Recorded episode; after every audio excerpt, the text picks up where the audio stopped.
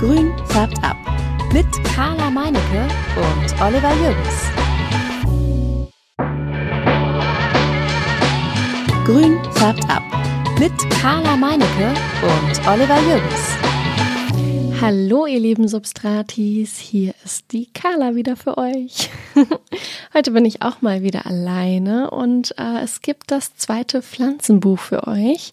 Und zwar spreche ich heute über das ähm, Plantopedia, der allumfassende Guide für die schönsten und außergewöhnlichsten Zimmerpflanzen. Die Autoren sind Lauren Camilleri und Sophia Kaplan. Beide haben ein wunderschönes gebundenes Buch ähm, designt und geschrieben und ähm, von außen, wenn, wenn ich es mir ansehe, dann, dann ist da ein toller Philodendron illustriert drauf und ähm, es ist alles sehr dunkel gehalten. Ich finde es sehr edel und ähm, es hat auch so ein bisschen Gold drauf. Ich finde, Grün und Gold sind so zwei Farben, die super harmonieren und das sieht sehr, sehr schick aus. Ist zum Äußeren des Buches. Das Buch ähm, ist auch das größte und schwerste und dickste und, und ja, längste Pflanzenbuch, was ich habe. Es hat über 400 Seiten und soll 1,6 Kilo wiegen. Innen drin sind viele tolle Bilder, also Fotos richtig von Pflanzen und auch Illustrationen. Also das Illustrationen sind Bilder, die gemalt sind und dem, dem natürlichen, dem, dem echten sehr ähnlich sehen. Also richtig schöne Zeichnungen der Pflanzen. Das Buch ist äh, in zwölf Kapitel aufgeteilt und hat über 130 Arten an Pflanzen, die es beschreibt.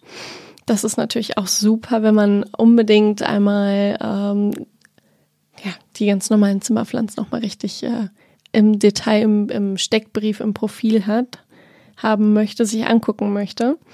Und ähm, ja, ich würde dann im Prinzip so ein bisschen durch die Kapitel heute gehen. Äh, manche werde ich tiefer beschreiben, andere werde ich nur kurz erwähnen. Fangen wir einfach mal vorne an. Und zwar, das möchte ich einmal vorweg sagen, mein Buch ist auf Englisch, daher sind auch die, die Kapitelnamen teilweise auf Englisch. Ähm, das Buch gibt es auch auf Deutsch. Das erste Kapitel heißt Connecting with Plants und darum geht es, und in dem Kapitel geht es darum, dass ihr mit den Pflanzen eine Beziehung aufbaut, dass ihr eine ähm, ja, Verbindung ähm, zum Grünen findet und ähm, dass man, wenn man in eine Wohnung reinkommt, dort ähm, eine tolle Atmosphäre fühlt und ähm, dass man da so ein bisschen Gespür für kriegt. Das wird da ganz schön beschrieben. Ja, das ähm, sind auch im Prinzip nur zwei kurze Seiten mit schönen Bildern und dann geht es direkt weiter in äh, das zweite Kapitel. Das nennt sich History of Plants, also die Geschichte der Pflanzen. Hier wird beschrieben, wie Zimmerpflanzen Zimmerpflanzen überhaupt geworden sind. Das schon 600 Jahre vor Christus ähm, die ersten Gärten entstanden sind, nicht aus nutztechnischen Gründen, also äh, Landschaft, ähm, Land, Landwirtschaft, nicht aus landwirtschaftlichen Gründen, sondern aus ästhetischen Gründen. Und ähm, die weitere, äh, wie, wie die weiteren Verläufe so sind und dann wie die Pflanze dann schlussendlich aus dem Urwald zu uns ins äh, Wohnzimmer es geschafft haben.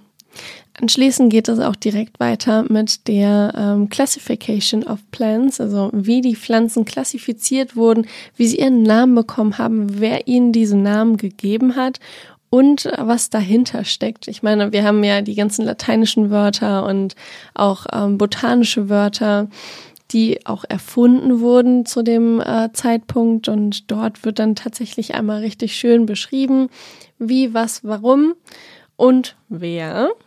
Ähm, über den haben wir auch schon gesprochen. Das war Karl Linnaeus. Und ähm, genau, hört doch einfach nochmal in die andere Folge rein. Das war die Folge Pflanzenbeschreibung ähm, mit Maranten.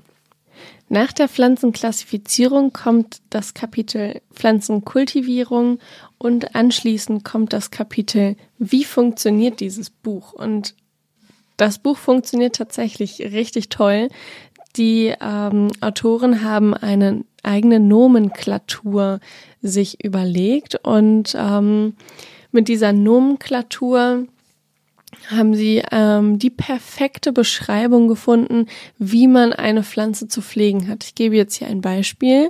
Man hat zum Beispiel eine Pilea. Diese Pilea hat gewisse Ansprüche an Licht, Wasser, Erde, Luftfeuchtigkeit, Vermehrung, Wuchsverhalten, Position in der Wohnung und ob sie giftig ist oder nicht. Diese acht Themen haben unter, ähm, ja, Unterpunkte und zum Beispiel bei Licht wäre es dann Schatten, Halbschatten oder sonnig. Und ähm, so kann man dann, wenn man dann diese, diesen Steckbrief dieser Pilea hat, ganz leicht sehen, okay, bei Licht haben wir Halbschatten. Was heißt denn hier in diesem Buch Halbschatten? Dann wird das in der ähm, in dem Kapitel Wie funktioniert das Buch unter Licht Unterpunkt Halbschatten super beschrieben, was mit Halbschatten genau gemeint ist. Und so geht das auch bei all anderen ähm, acht Kategorien so weiter. Und natürlich wird auch geschrieben, wie pflegeintensiv ist die Pflanze. Ist sie einfach in der Handhabung? Also ist es eher für Beginner oder ist es eine Expertpflanze?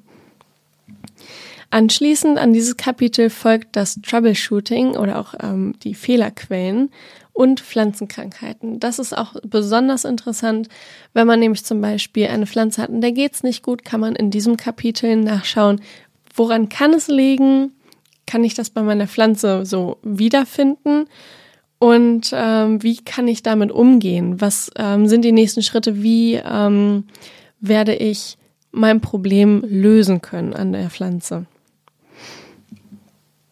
Auf Seite 40 beginnt dann das Interessante. Und hier kommen nämlich die ganzen Pflanzenprofile und Steckbriefe.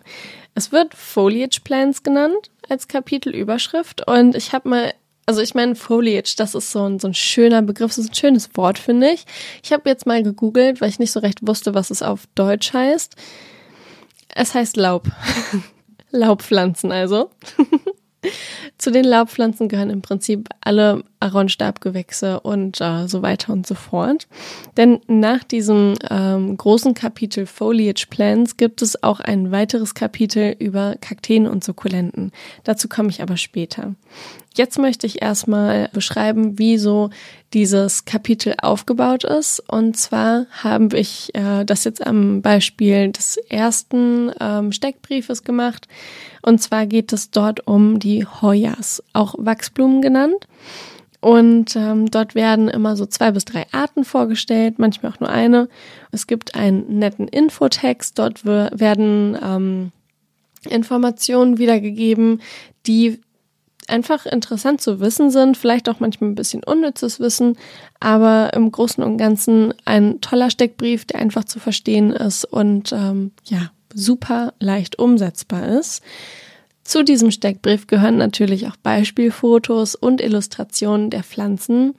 Ich finde, die Fotos der Pflanzen sehen toll aus. Das sieht, ja, im Prinzip werden die Fotos der Pflanze gerecht. Sie werden toll in Szene gesetzt und ähm, auch Details werden wirklich da hervorgehoben und man kann die Pflanze richtig toll be ja, begutachten. Genau, bei den Kakteen und Sukkulenten geht es im Prinzip genauso weiter und das Kapitel von Foliage Plants hat circa 260 Seiten, das Kapitel von Kakteen und Sukkulenten nur 90. Ab Seite 390 geht es weiter mit dem Glossar und das finde ich auch super cool, weil hier werden, ja, wie in einem Glossar, bestimmte Begriffe erklärt. Und äh, ich habe jetzt hier zum Beispiel ähm, was ist ein Rhizom? Da wird gesagt, dann ein Rhizom ist äh, die Wurzel und dann ähm, noch ein kleiner weiterer Text. Oder auch, was sind Epiphyten? Dass es, dass es Aufsitzerpflanzen sind, die nicht ähm, in der Erde wachsen, sondern auf etwas drauf. Dort kann man halt einmal alle Begrifflichkeiten, die vielleicht ähm, Pflanzengame nicht so bekannt sind, ähm, ja, nachschlagen und äh, sich weiterbilden. Anschließend gibt es noch den visuellen Index und der ist auch, also wie gesagt, jedes Kapitel ist irgendwie cool. ähm, der ist auch super, weil hier werden die Pflanzen abgebildet. Also du hast ein richtiges Foto der Pflanze. Unten drunter steht dann einmal der botanische Name oder auch der lateinische Name Und dann der geläufige Name zum Beispiel haben wir ein Foto einer Forellenbegonie, die heißt dann Begonia maculata und dann haben wir noch den Namen Forellenbegonie daneben stehen. Ein anderes Beispiel wäre dann die String of Hearts.